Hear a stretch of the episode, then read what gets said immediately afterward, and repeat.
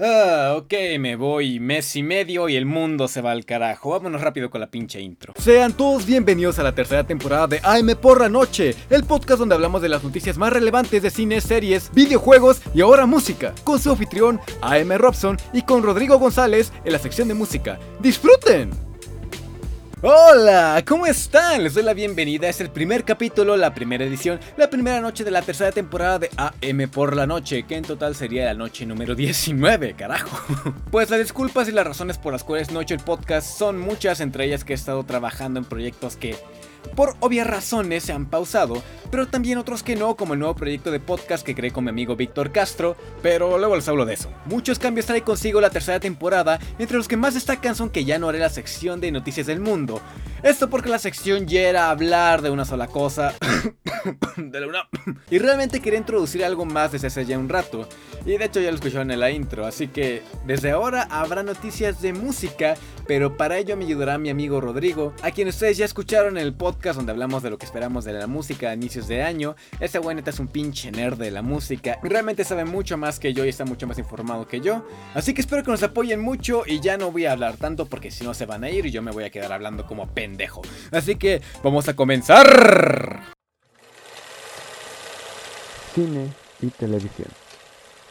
Iniciamos con una noticia bomba acerca de Disney Plus. Como recordarán, la plataforma de streaming de Disney ya ha sido nombrada varias veces en este programa debido a los grandes estrenos que esta ha tenido. Cuando recién salió les había dicho que la fecha de estreno para Latinoamérica era hasta inicios de 2021.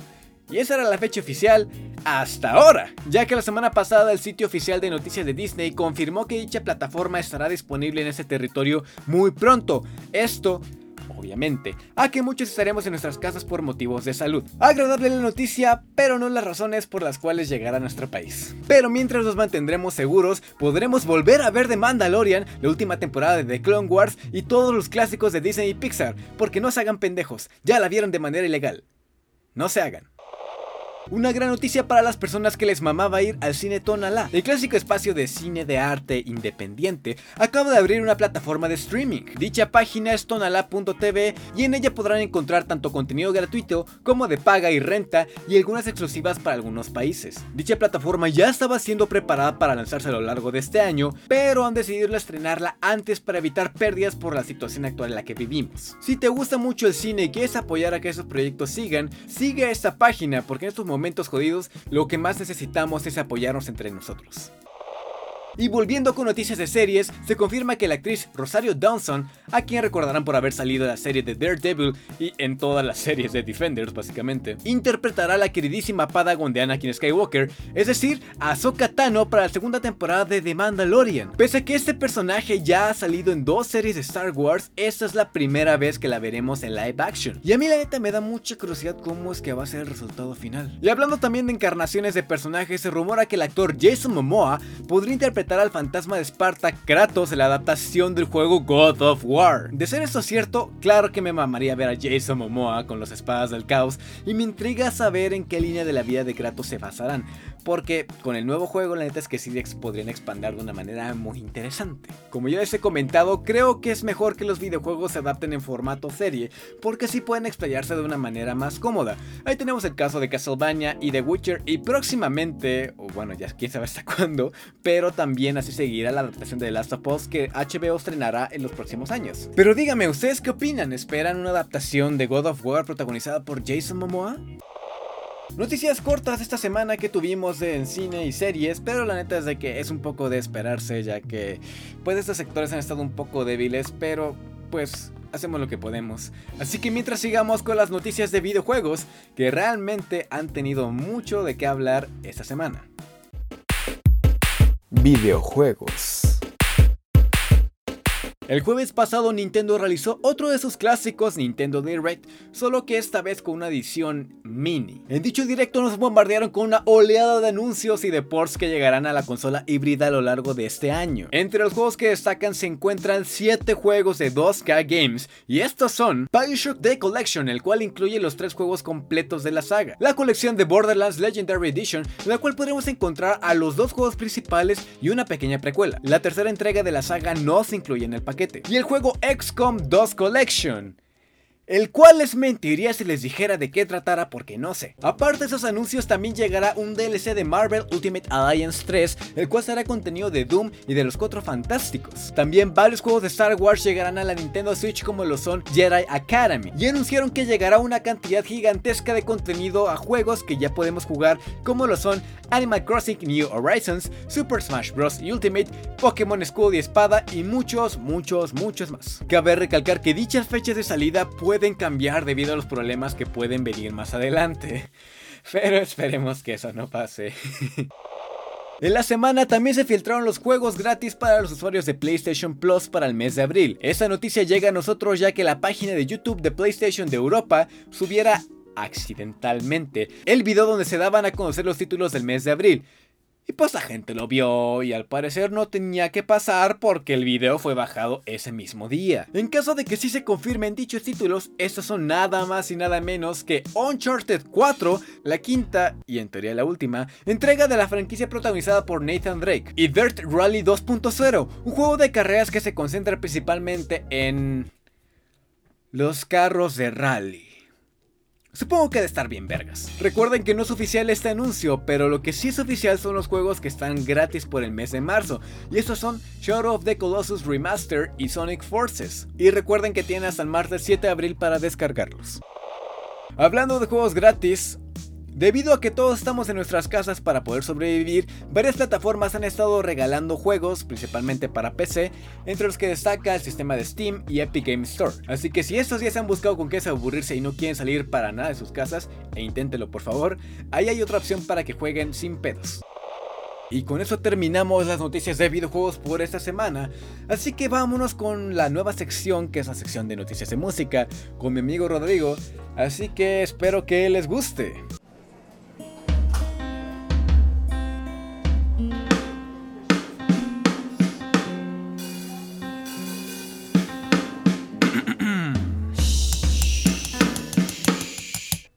Noticias de música con Rodrigo González. ¿Qué tal amigos? ¿Cómo están? Mi nombre es Rodrigo y es un placer poder estar aquí. Antes que nada, me gustaría agradecerle a Alexis por aceptarme en este pequeño proyecto. Yo seré el encargado de notificarles lo que pase en el mundo de la música y al igual les daré una recomendación de algún álbum nuevo que me haya gustado. Así que comencemos. Empezamos con el pie izquierdo, ya que el festival de metal Domination organizado por Ocesa ha sido cancelado este año debido a la situación que estamos viviendo con el coronavirus. Esta noticia le brindó alegría a algunos y algunos tristeza ya que el cartel era un poco controversial. No se igualaba a su edición del año pasado y muchos creyeron que le faltaba más punch. ¿Ustedes qué opinan? ¿Les gustaba el cartel? Pasando a un lado un poco más amable, el legendario grupo de rock industrial Nine Inch Nails ha publicado dos discos sorpresa. Así es amigos, no uno, dos. Ghost 5 y Ghost 6. Digamos que este par de discos son el yin y el yang, ya que Ghost 5 es una compilación de varias canciones como esperanzadoras que hacen pensar que todo va a estar bien y el otro es totalmente lo contrario. Son varias canciones que hacen sentir que se va a acabar el fin, que se va a acabar el mundo, perdón. Díganos, ¿les gustaron estos dos proyectos? ¿Les gusta Nine Inch Nails o no?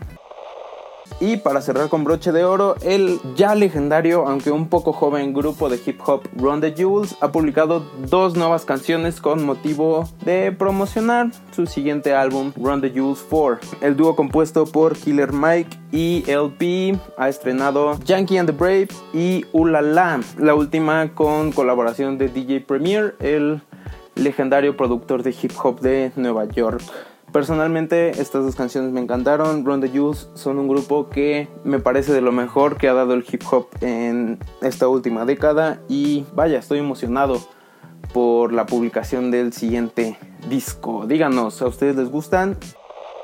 Y por último, ya para despedirme por esta semana de ustedes, les quiero recomendar el nuevo álbum de Pearl Jam, Gigaton. El grupo de grunge regresa después de no haber publicado un nuevo álbum por 7 años y me parece que regresaron acertadamente, aunque el final del álbum es un poco lento, pero en general me parece un gran disco, así que escúchenlo y nos dicen qué les pareció.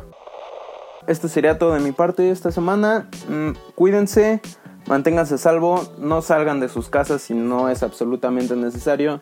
Y nos estaremos escuchando la próxima semana aquí en AM por la noche. Nos vemos.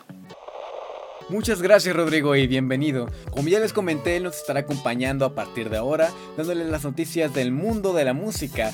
Y si no les gusta, me vale verga. Pero vámonos con el café de 5 minutos que nunca dura 5 pinches minutos. Un café de 5 minutos. Sean bienvenidos al Café de 5 Minutos, la sección donde hablo de un tema que bien podría salir en una plática de café y en la que a veces traigo invitados para hablar de sus proyectos o de un tema en general. Pero bueno, esta semana estoy solito, probablemente la siguiente no, pero por lo mientras acá andamos, con un tema que ya tenía ganas queriendo hablar, la verdad. El tema de esta semana es cosas para niños. Para las personas que me siguen en Instagram, o sea, los que neta son muy ociosos y tienen una memoria de puta madre, recordarán que hace unas semanas publiqué un cuadro de votación donde les preguntaba si las películas animadas eran solo para niños. Y me sorprendió que solo como dos personas, de las cuales una cuenta era pirata de quién sabe qué vergas, respondieron que sí, pero los demás respondieron que no. Y fueron como 10 personas. no, fueron más. Pero yo debo decir que estoy muy de acuerdo con ustedes, los que dijeron que no. Y no solo de las películas animadas, sino con el contenido que en teoría es para niños. Y eso abarca caricaturas, cuentos, obras de teatro, etcétera, etcétera, etcétera. Pese a que muchas cosas se nos venden como contenido infantil, ya sea por su estética, lenguaje o técnica como se presente, no significa que sea inmaduro o que no sea disfrutable para un público adulto. Y para eso voy a poner dos ejemplos para que me entiendan de manera más clara. No sé si lo saben, pero a mí me mama el teatro. y cuando voy a otros estados intento buscar desesperadamente teatros para ver qué me presenta cada lugar. En una ocasión fui a Jalapa y encontré una compañía que se llama Merequetengue que se dedica al teatro de títeres, cuyo principal público son los niños. Y eso se puede ver desde que entras al teatro.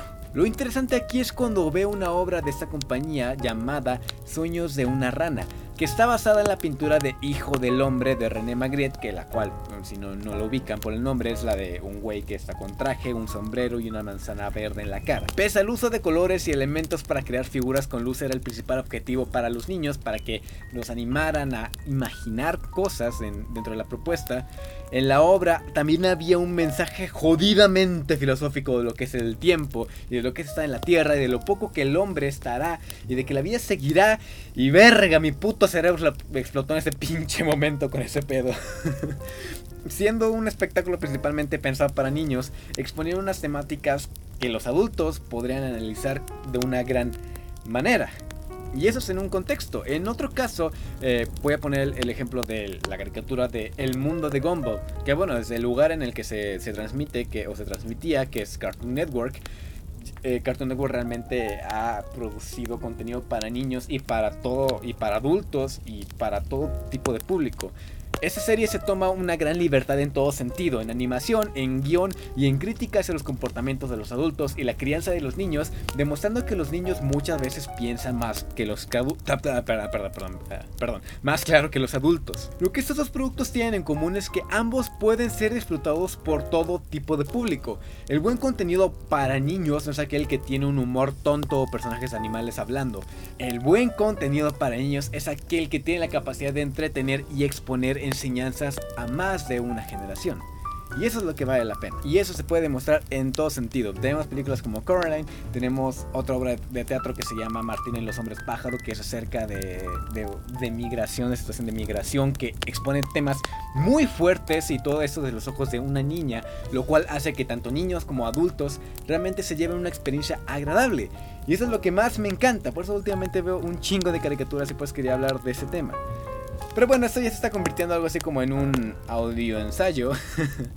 Pero es que neta me apetecía hablar de esto. Pero bueno, este, forma muy extraña de cómo cortar este, este pedo. Pero la verdad es que eh, no sé de qué más hablar. Simplemente me encantan ese tipo de, de contenidos y, lo mucho que, que todo tipo de personas puede disfrutarlo. Desde las personas que solamente lo ven como un animal hablando hasta crítica hacia muchas cosas. Pero bueno, vámonos con las recomendaciones semanales. Recomendaciones semanales. Como siempre es buen momento para leer cómics, quiero recomendarles una novela gráfica de una autora que ya les he recomendado varias veces en este programa. Ella es Alejandra Gámez y la novela que hizo con su pareja Axur Eneas me refiero a Más allá de las ciudades. Siempre he dicho que Ale tiene un estilo de combinar lo tierno con lo inocente y al mismo tiempo mezclarlo con lo siniestro con un humor agridulce. Y eso está presente en todo su trabajo de La montaña con dientes y en esta novela gráfica que sinceramente quiero que ustedes la lean para que descubran este bello mundo blanco y negro que mucha gente debería estar leyendo. La historia básicamente es eh, difícil de, explicar, pero, pero básicamente es acerca de lo que es un viaje y todo lo que tienen que pasar dos protagonistas para llegar a un punto, a un mundo que nadie sabe qué carajo es pero tiene que llegar ahí. Léanlo, o sea, realmente no, no, no puedo darles una definición clara porque quiero que ustedes lo lean así. Más allá de las ciudades de Alejandra Gámez e ilustrado por Axur Eneas es la recomendación de esta semana.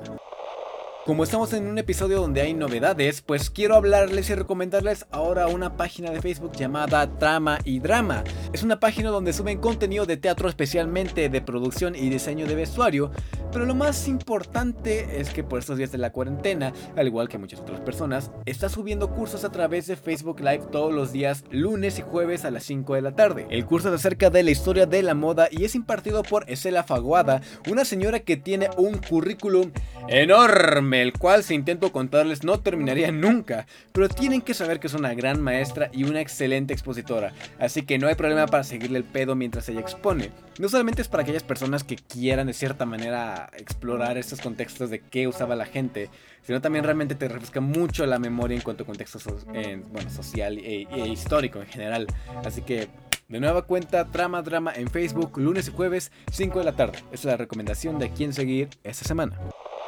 Y bueno, pese a que mi amigo Rodrigo ya les hizo una recomendación musical, quisiera yo hacer lo mismo, pero no con un disco, sino con una presentación en vivo del cantante, que yo ya he ido a un concierto suyo y me quedé sordo.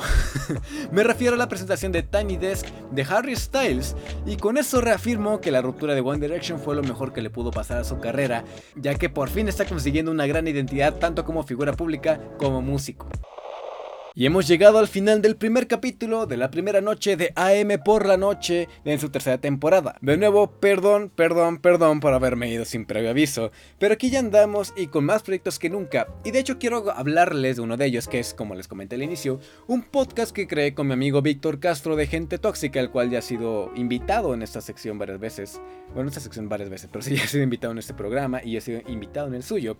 Este proyecto se llama A veces jugamos, donde comentamos con anécdotas acerca de un tema relacionado a los videojuegos. Yo sé que muchos estamos sin hacer cosas encerrados en nuestras casas, así que si te gustan los videojuegos no tienes ninguna excusa para no escuchar. A veces jugamos todos los viernes. De momento solo está en Anchor y en Spotify. Pero bueno, es momento de despedirme y agradecerle a Rodrigo por haberse unido al equipo y a ustedes por apoyar este proyecto de una gran manera que no me merezco, pero sí háganlo, por favor. Me pueden encontrar en Instagram como arroba ales-robson, donde subo mi trabajo fotográfico, o también en la cuenta de arroba a.m-at night, donde subo mis dibujos feos y fotos random de mi cara fea. También en Twitter como arroba am-robson con W con N, donde subo mis pensamientos pendejos y retuiteo cosas que la gente dibuja. Eso sería todo de mi parte, yo soy AM Robson y nos vemos en la siguiente noche.